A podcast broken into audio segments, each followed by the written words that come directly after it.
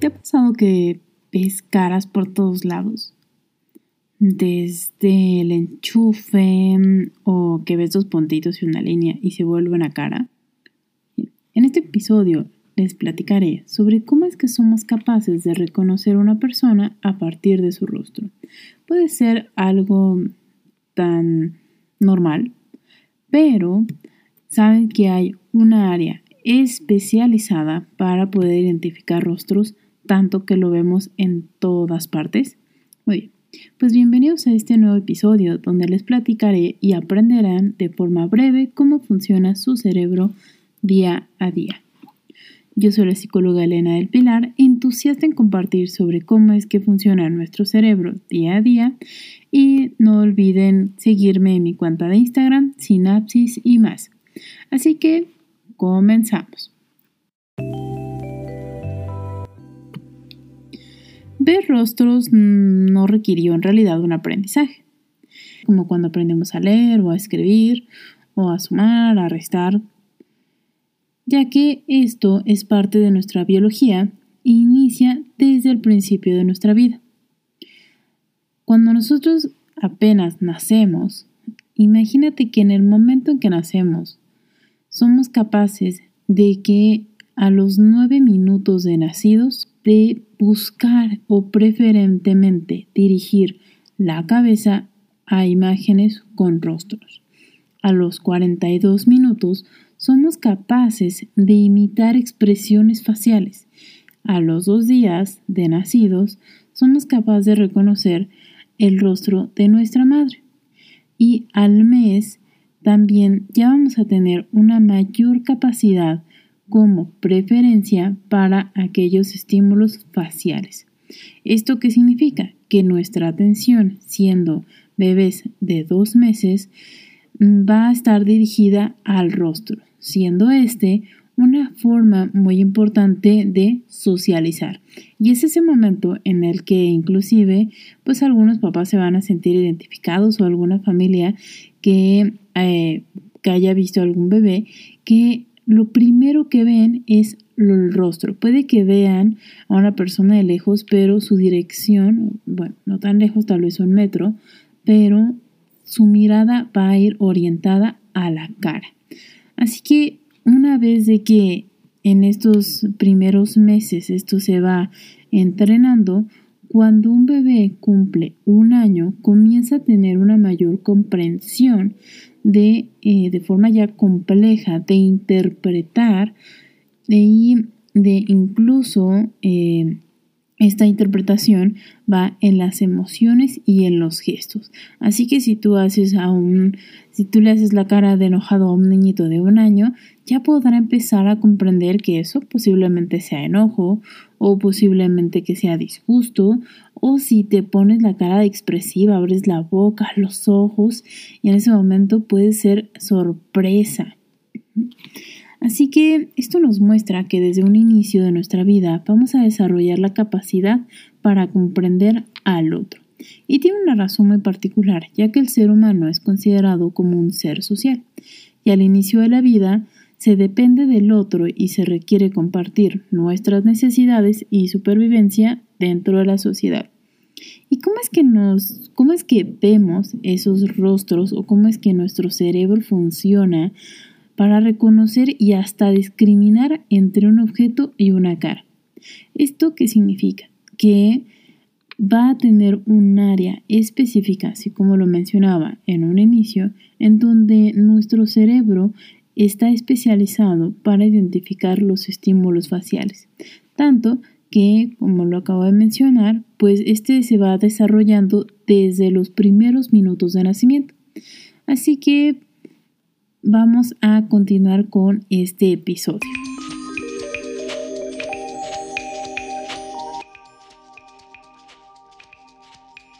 El ser humano y lo que se le denomina como animales no humanos, como se les denomina a los macacos o algunas otras especies como los changos, tenemos la capacidad de identificar entre lo que puede ser una cara y lo que puede ser un objeto. Para la mayoría de nosotros parece relevante este dato, ya que una cara tiene ojos, boca, nariz, orejas, cejas y tiene características particulares.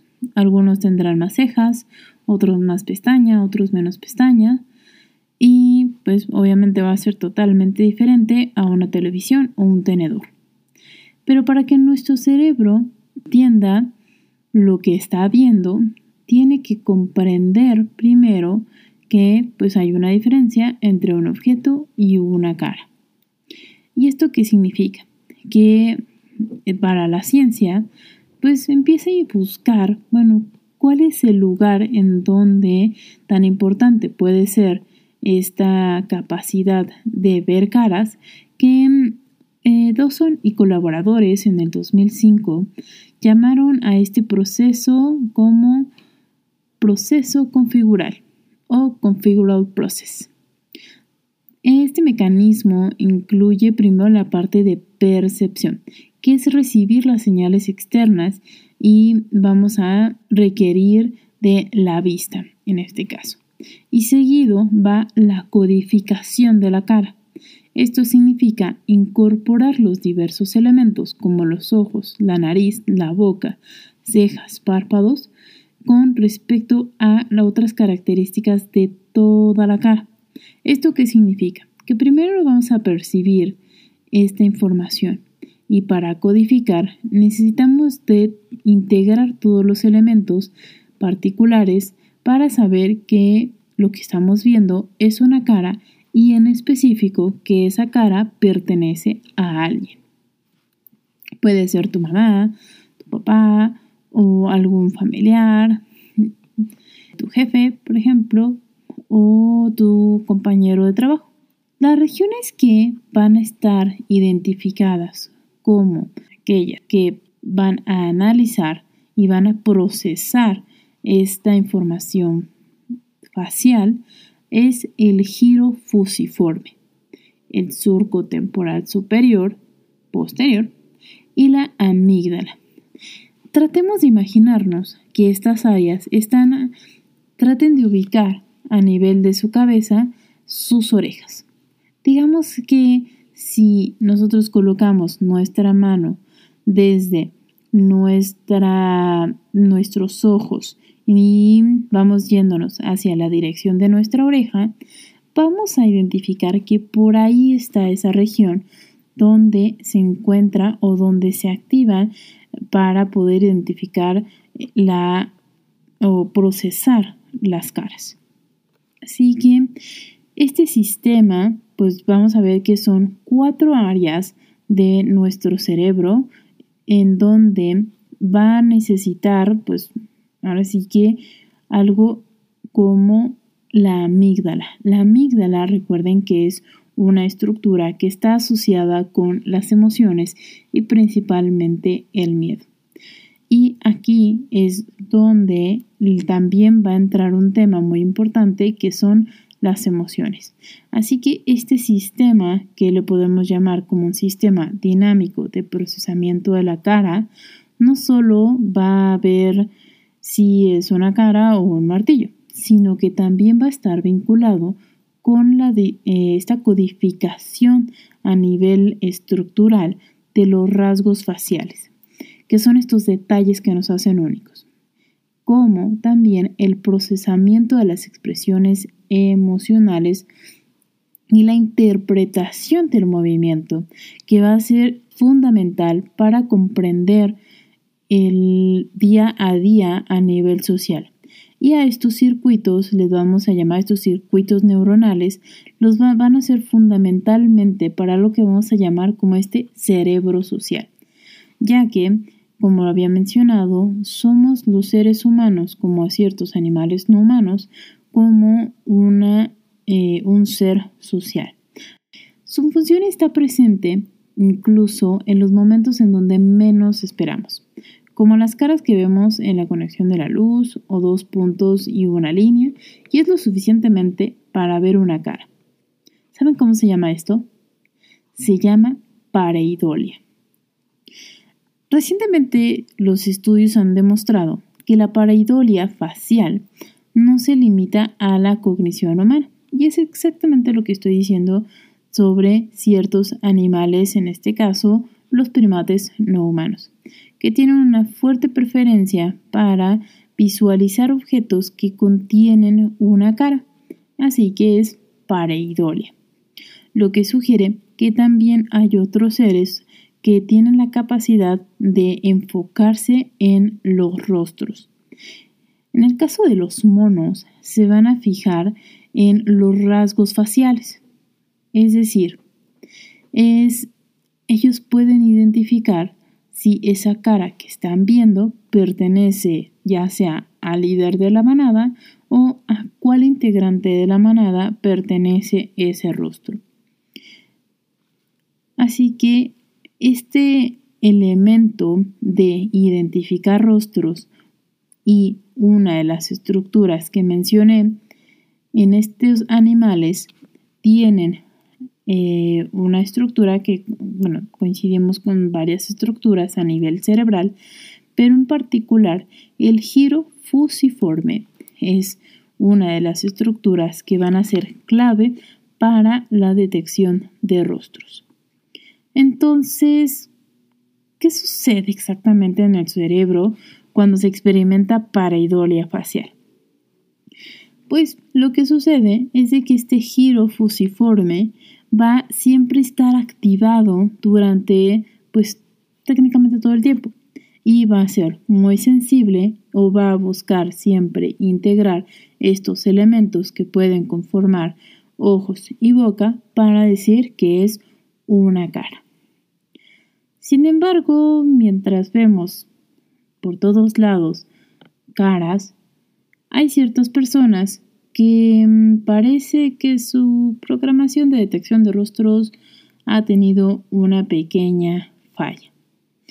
Puede ser que haya tenido un trauma en el cráneo o un, un daño a nivel cerebral y esto hace que puedan confundir los rostros o las caras por un objeto. Digamos que no es tan direccional. Simplemente hay una dificultad para saber qué es un rostro o de quién pertenece ese rostro. Así que vamos a la siguiente parte de este podcast.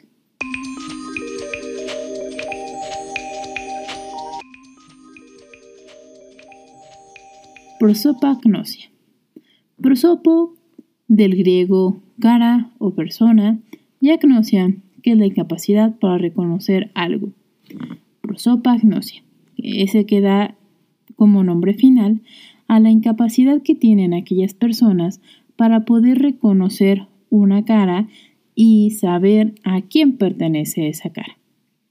A través de la historia de las neurociencias, muchas historias han pasado, casos interesantes, e imagínense que la prosopagnosia fue descrita aproximadamente a finales del siglo XIX, en donde un neurólogo registró un caso donde una persona pues simplemente no podía reconocer a sus familiares y lo que encontraron es de que esta persona tuvo un daño principalmente en la corteza temporal inferior y muy pero ya muy en específico en el hemisferio derecho.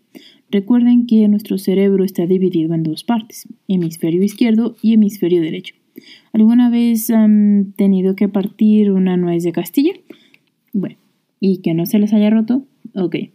Si tú abres la nuez, vas a ver que tiene dos partes.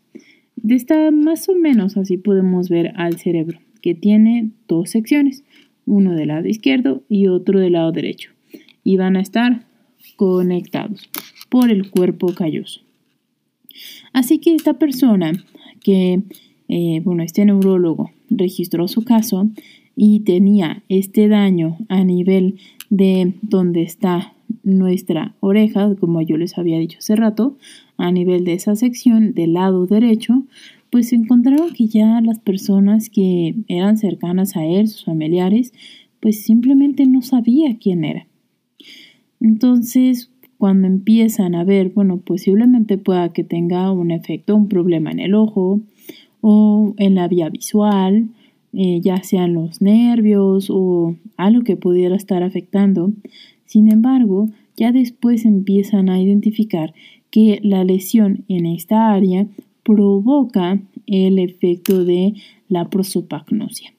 Esto puede ser muy eh, común en aquellos casos donde presenten un daño severo en el hemisferio derecho, principalmente en la zona donde está nuestra oreja, no en específico dentro de nuestro cerebro. Hay que recordar que también tenemos, bueno, tenemos muchas regiones, pero a, nivel de nuestra oreja se va a encontrar esta parte de la corteza temporal.